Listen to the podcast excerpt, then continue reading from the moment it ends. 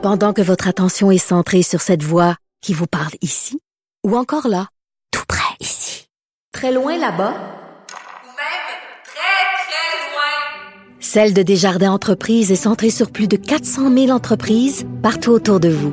Depuis plus de 120 ans, nos équipes dédiées accompagnent les entrepreneurs d'ici à chaque étape pour qu'ils puissent rester centrés sur ce qui compte, la croissance de leur entreprise. Les effrontés. Bon, alors qu'on s'apprête euh, à déconfiner et euh, certaines entreprises et le réseau scolaire, euh, les garderies, les services de garde, les milieux familiales, appelons ça comme vous voulez, s'apprêtent eux aussi à rouvrir le 11 mai, évidemment à l'extérieur de la région métropolitaine de Montréal. dans notre cas, ça ouvrira seulement le 19 mai. Et tout comme la réouverture des écoles, ça sème quand même certaines inquiétudes auprès des parents. Et je parle tout de suite avec Mathieu Lacombe, ministre de la Famille. Monsieur Lacombe, bonjour. Bonjour. Écoutez, évidemment, euh, je pense que c'est clair, on ne retrouvera pas les mêmes garderies qu'avant la COVID-19. Quelles sont les mesures qui seront mises en place dans les garderies pour commencer, pour un peu rassurer les parents? Là? Ben, je sais pas si ça va rassurer les parents. Je le souhaite, euh, en tout cas, pour leur dire que ça va être sécuritaire. Ça, c'est sûr que ça le sera. Donc, il y aura notamment des groupes plus petits, euh, que ce soit dans le taux d'occupation de la garderie en général ou dans le ratio là, entre l'éducatrice et le nombre d'enfants. Euh, il y aura beaucoup moins d'enfants. Par exemple, habituellement pour les plus grands, les 4-5 ans, on parle d'une éducatrice pour 10 enfants. Là, on va être plutôt dans un ratio de une éducatrice pour 5. c'est sûr qu'on ne fera pas exprès non plus d'organiser des jeux où euh, les enfants doivent avoir des contacts étroits, là, comme se faire des câlins, euh, euh, se toucher. Donc, on, on, tentera pas le diable non plus. Là. On va mettre toutes les chances de notre côté. mais c'est sûr que c'est une illusion de croire qu'il n'y aura pas de contact du tout puis qu'on va y arriver à 100% Et c'est pour ça que parmi les autres mesures, ben il y aura de la désinfection de façon plus importante, trois fois par jour, par exemple, dans nos installations, mmh. qu'on va avoir aussi du matériel de protection pour les éducatrices. Donc, je pourrais vous faire toute la liste, là, mais elle est bien longue. Mais je veux rassurer les parents, là, au niveau sécuritaire, on va être on va être correct. Euh, en même temps, il faut juste pas qu'on s'attende à ce que ce soit les mêmes garderies. Euh, j'allais dire aussi chaleureuses. J'espère de tout mon cœur qu'elles vont demeurer le plus chaleureuses possible. Ça, j'en suis certain. Euh, mais c'est sûr que ce sera pas le même type de, le même type d'ambiance qu'au départ. Plusieurs affaires euh, dans, dans, ce que vous venez de dire, Monsieur Lacombe. Commençons par ce fameux ratio. On sait là, les garderies devront fonctionner à environ 30% de leur capacité. Moi, ma question, c'est qu'est-ce qu'on fait si la demande est plus grande et comment on décide qui va aller à la garderie et qui ne va pas y aller? C'est pas évident. D'abord, le 30% je veux dire que c'est un idéal. On vise ça, c'est une cible, parce qu'il faut comprendre qu'actuellement, on est à moins de 4% d'occupation en moyenne. Donc, si on fait la moyenne au Québec, là, on est à moins de 4% Par contre, il y a des CPE euh, où euh, il y a seulement un enfant. Il y en a d'autres où il y en a déjà une dizaine, une vingtaine, ce qui fait en sorte qu'en moyenne, là, on arrive à, moins de 4% euh, Mais il y a des établissements, des installations qui sont déjà prêts à en recevoir plus, où il y aura peut-être plus de demandes, où la direction va être à l'aise, les éducatrices aussi, d'accepter plus d'enfants et euh, il y aura une latitude. Là. Donc, le 30 on pourrait le dépasser. Puis, je veux vous rassurer en disant que ça respecte les recommandations de la santé publique quand même. Euh, on pourrait aller jusqu'à un 50% Donc, euh, on visait le 30 parce qu'on voulait aussi dire au CPE, ben, si vous n'avez pas besoin d'aller plus haut que ça parce que vous n'avez pas de demande, forcez-vous pas. Là, on va vous financer même si vous êtes juste à 30 Est-ce que c'est possible, Monsieur Lacombe, pardonnez-moi, pour un parent euh, par exemple, si moi je vais envoyer mon enfant en garderie et qu'on pète en guillemets les ratios que mon enfant n'ait pas accès à sa place parce qu'il ne fait pas partie justement d'un indice de défavorisation suffisant. Ben, ce qui se pourrait, l'indice de défavorisation, je suis pas, je suis pas certain, mais mais ce que ce que je peux vous dire, c'est que oui, il pourrait y arriver que des parents se fassent dire, ben là, on, on ne peut pas accepter votre enfant parce que faut comprendre que disons que euh, on va jusqu'à 50% de taux d'occupation, qui est la limite là que que que, euh, que nous que la santé publique nous donne. Euh, ben s'il y a pour 70-75% de demandes, on n'a pas le choix. On n'a pas le choix de, de, de, de dire, on n'aura pas le choix de dire à certains parents. Donc, il y aura une liste de priorisation qui sera faite. Puis d'ailleurs, les, les, CPE, les garderies vont recevoir ça et je pense que c'est déjà fait, là, un sondage à faire remplir aux parents pour qu'ils connaissent bien leurs parents, qu'ils sachent qui fait quoi et qu'ils puissent eux-mêmes faire une liste de priorités. En partant, par exemple, avec les enfants dont les deux parents sont dans les services essentiels en santé, par exemple, et euh, dont les deux parents sont dans des euh, secteurs qui ont recommencé, puis ensuite aller avec les enfants dont un parent, par exemple, a recommencé à travailler, peut-être en excluant ceux qui sont en télétravail, parce qu'on n'aura pas le choix de faire des choix.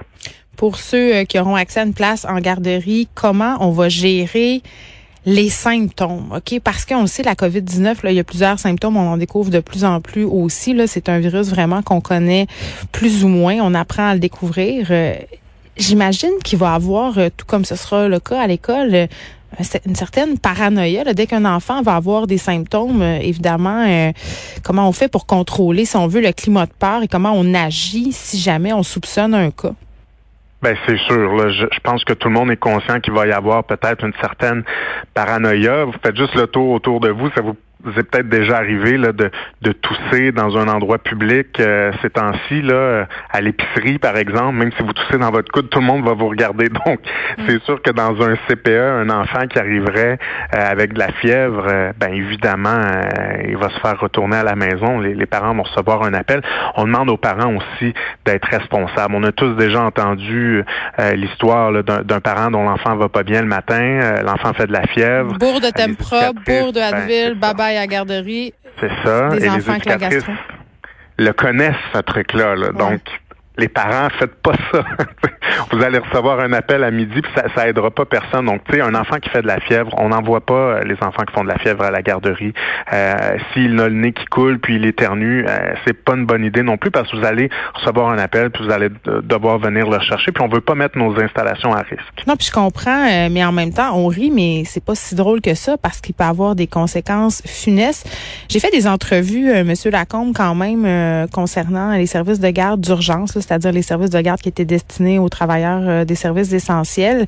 Et il semblait régner une espèce d'omerta concernant la COVID-19. Là, on a eu des histoires euh, d'éducatrices en garderie qui avaient été testées positives, euh, des directions de garderie qui avaient demandé de pas le dire aux parents, alors qu'on sait que dans le système habituellement, s'il y a des cas de maladies transmissibles, c'est-à-dire qui sont contagieuses, on reçoit une lettre. Comment s'assurer que les CPE, les milieux familiales, c'est-à-dire qu'on va être transparent et avec les éducatrices et avec les parents aussi?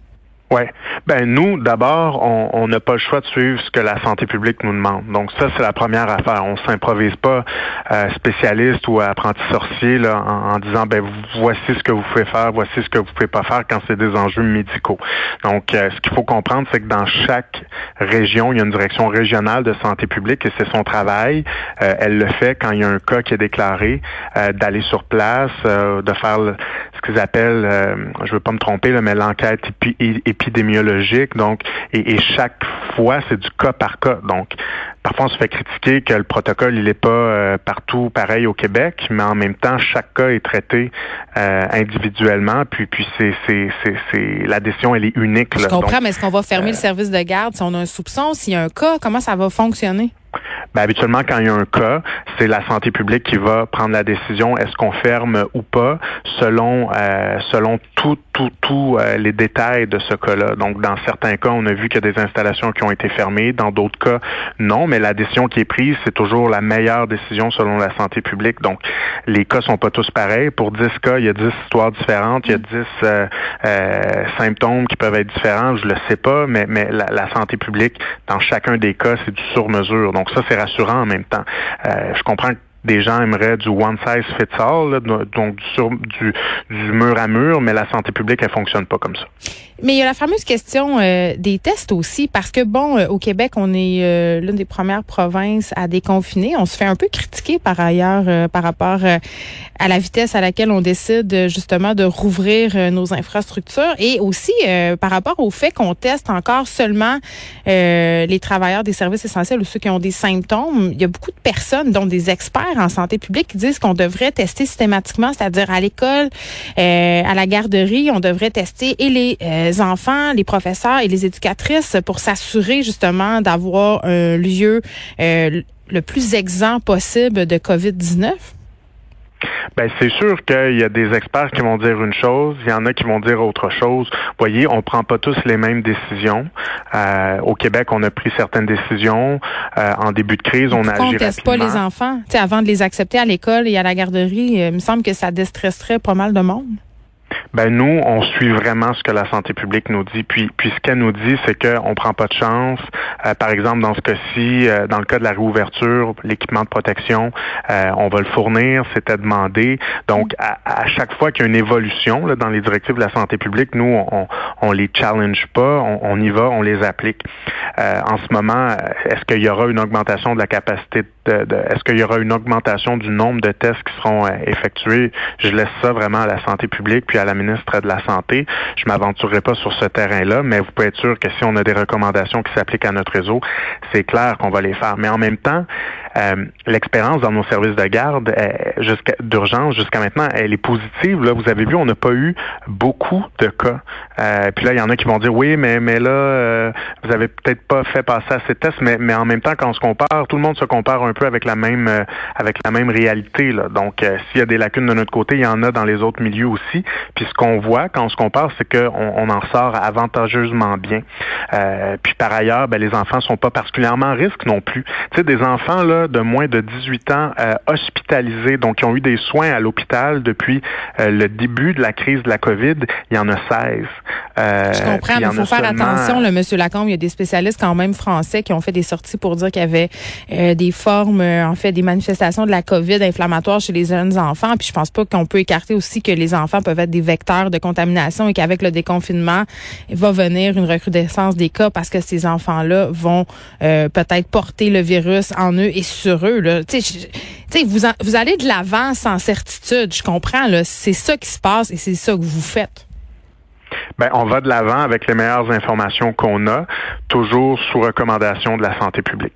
Donc, je pense que ce qui doit rassurer les citoyens, c'est que c'est pas le premier ministre puis le ministre de la Famille sur le coin de la table qui, se qui décide un lundi matin est-ce qu'on ouvre ou pas euh, les garderies. Ouais, moi, je pense que c'est une bonne idée. Allons-y.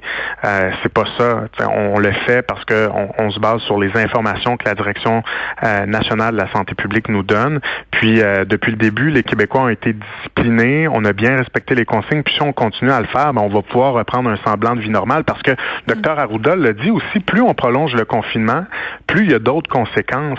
Les suicides augmentent, les divorces augmentent, la détresse aussi dans nos familles augmente. Mais arrêtons, arrêtons, nous cacher, arrêtons de nous cacher derrière le paravent de la misère humaine et des raisons économiques euh, derrière tout ça. Et ça, je, ne suis pas du tout contre, mais disons-le simplement. J'ai envie de vous demander en terminant, euh, Monsieur Lacombe, est-ce que vous enverriez vos enfants en garderie, vous? On m'a posé, on m'a posé cette question-là et j'ai répondu très honnêtement en ce moment, moi, j'ai pas de crainte de renvoyer mes enfants. Bon, c'est pas encore mon tour euh, mm. parce que évidemment, il y, a, une priorisation et les ministres n'ont pas de passe droit, je vous l'assure. Euh, donc, étant donné que j'ai une capacité de faire du télétravail, euh, je suis pas certain que je vais être dans les premières vagues. Mais en ce moment, moi, j'aurais pas de crainte. Même chose pour mon plus grand qui va à l'école. Euh, chaque parent va devoir se poser la question. Mais moi, je répète aux parents, là, vous êtes les meilleurs pour prendre cette décision-là. Que vous décidiez que vos enfants y retournent ou pas à la garderie ou à l'école, ben vous allez prendre la meilleure décision, moi je suis sûr. Puis faut pas juger non plus les parents qui prennent une décision euh, qui serait différente de la nôtre, là, parce que la dernière chose dont on a besoin présentement, là, avec tout ce, stress-là avec lequel on vit, ben, c'est euh, bien de se faire juger. Il faut prendre la décision et encore euh, faut-il l'assumer aussi? Ça, c'est peut-être la partie qui est peut-être moins facile. Mathieu Lacombe, ministre de la Famille, merci de nous avoir parlé. Merci à